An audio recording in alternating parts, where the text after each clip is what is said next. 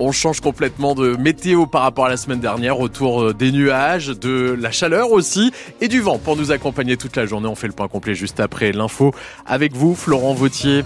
Il y a dix ans, sonnait la fin des Goodyear à Amiens-Nord. Le 22 janvier 2014, 1173 salariés sont licenciés, leur usine de pneus fermée.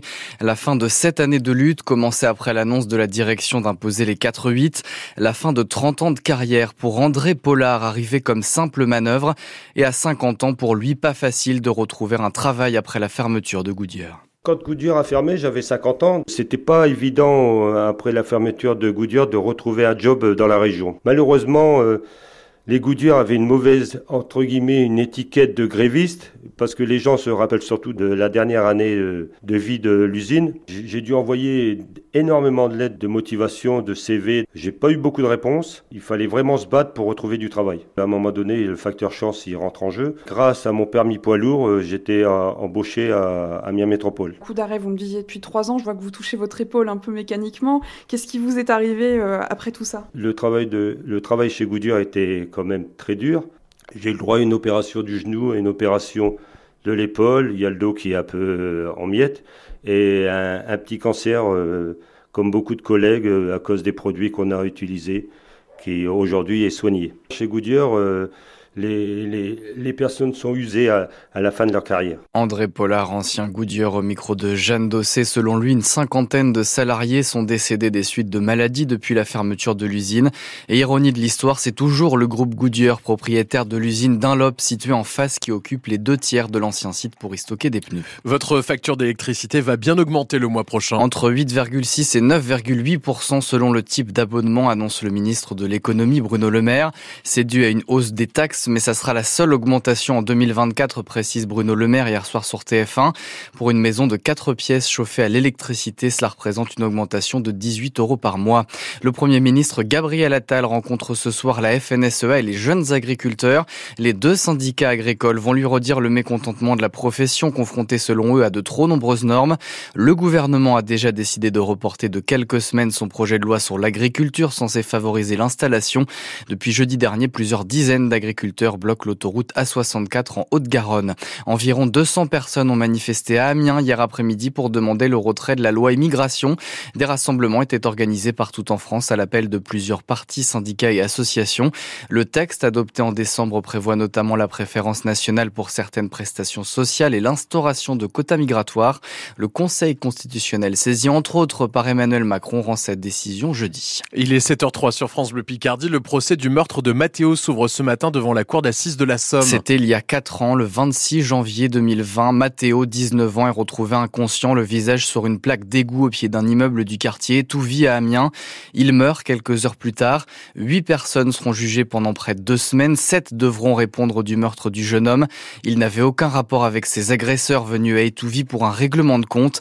Le grand-père de Matteo réclame une lourde condamnation. On l'entend dans le prochain journal à 7h30. Le procès des attentats de Trèbes et de Carcassonne en 2018 s'ouvre lui aussi ce matin. Sept personnes comparaissent pendant un mois devant la cour d'assises spéciale de Paris. Sept proches du djihadiste qui a tué quatre personnes le 23 mars 2018 avant d'être abattu, dont un militaire, Arnaud Beltrame, qui a échangé sa place avec une otage. Un geste de bravoure qui sera au cœur de ce procès, Gaël Joly. Ce matin-là, quand le colonel Arnaud Beltrame entre dans le Super U, une caissière est déjà aux mains du terroriste. Au cri d'Allah Akbar, avec son couteau et son pistolet automatique, Radouane Lagdim vient d'abattre un salarié et un client du supermarché. Euh, juste avant, il a exécuté un retraité sur un parking de Carcassonne, pas très loin. Arnaud Beltrame parvient à échanger sa place contre l'otage. S'en suivent trois heures interminables, mais à 14h30, l'assaut du GIGN est donné quand des coups de feu retentissent.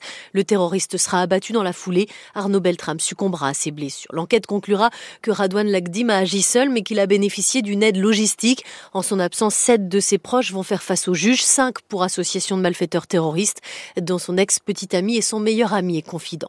L'État islamique avait revendiqué ces attaques opportunistes selon la justice, car les investigations n'ont jamais pu établir de lien entre le terroriste et Daesh. Le verdict est attendu le 23 février. 7h05, top départ pour le recensement en Picardie. 900 agents recenseurs sont mandatés, sont mandatés par l'INSEE cette année Ils doivent déterminer le nombre d'habitants dans près de 160 000 logements. Le recensement a lieu tous les 5 ans dans les communes de moins de 10 000 habitants. Dans les autres, c'est tous les ans par vague de 8% des logements. Alors si vous êtes concerné, les agents passeront chez vous, déposer une notice d'information. Elle vous permettra ensuite de faire le recensement en ligne sur le site de l'INSEE. Si vous en faites la demande, un questionnaire papier pourra vous être distribué. Joséphine Ortuno, les derniers chiffres du recensement en Picardie datent de 2021. Parmi les 20 communes les plus peuplées des Hauts-de-France, Amiens est la seule ville samarienne. Avec plus de 130 000 habitants, elle est en deuxième position. La cause, selon Hugo Ratchus Clovis, c'est la forte ruralité du territoire. Le chef d'établissement de l'INSEE Damien l'explique. L'Est de notre département fait partie des endroits où les logements inoccupés ne cessent de se multiplier. Un logement sur dix est vacant, même constat dans le nord de l'Aisne. Il s'agit du département Picard qui chaque année perd le plus d'habitants. A contrario, l'Oise est le premier département des Hauts-de-France où la population augmente. Toujours selon Hugo Ratius Clovis, c'est sa proximité avec l'île de France qui joue en sa faveur. Le taux de réponse au recensement en Picardie était en l'année dernière de 97,4%. Une partie de la route de Rouen à Amiens passe en sens unique ce matin. Dans moins d'une demi-heure à 7h30, il sera uniquement possible de rouler vers le centre-ville d'Amiens entre la rue d'Elbeuf et le carrefour de la Libération. Cela va durer un an, le temps des travaux sur cet axe très fréquenté. Les trottoirs seront agrandis et une piste cyclable construite. Pour savoir quelles sont les déviations proposées, rendez-vous sur francebleu.fr. Après la neige et le verglas de la semaine dernière à Amiens, le ramassage des poubelles va pouvoir reprendre normalement cette semaine. Les collectes annulées sont rattrapées jusqu'à demain. La distribution des sacs jaunes doit aussi reprendre aujourd'hui. Une semaine européenne de prévention du cancer du col de l'utérus débute aujourd'hui.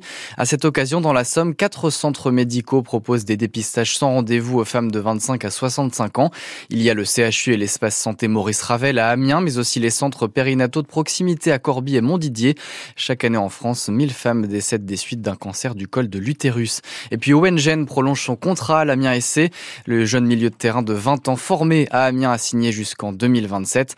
L'ASC prépare aujourd'hui son match de demain à la Licorne face à Annecy. On en parle bien sûr ce soir dans la tribune de 18h à 19h sur France Bleu Picardie avec Mathieu Dubrul et ses polémistes.